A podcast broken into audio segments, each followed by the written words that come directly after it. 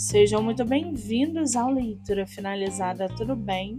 Hoje eu trago para vocês o livro da autora nacional Maria de Fátima Cândido, chamado Brigitte, a Sentinela dos Sonhos.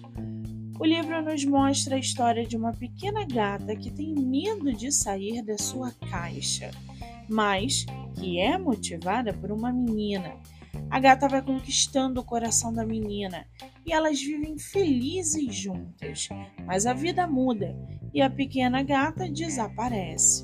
A história narra os processos de escolha que só o coração pode explicar e reencontros quase viscerais de tão profundos. A narrativa é intensa, incisiva e instigante e mostra como a ligação entre humanos e animais é capaz de ultrapassar qualquer barreira.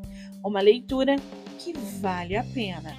O livro está à venda diretamente com a autora nas redes sociais ou pelo site da Amazon. Vale ressaltar que as ilustrações encontradas no livro também foram produzidas pela própria autora. Um trabalho incrível que vale conferir.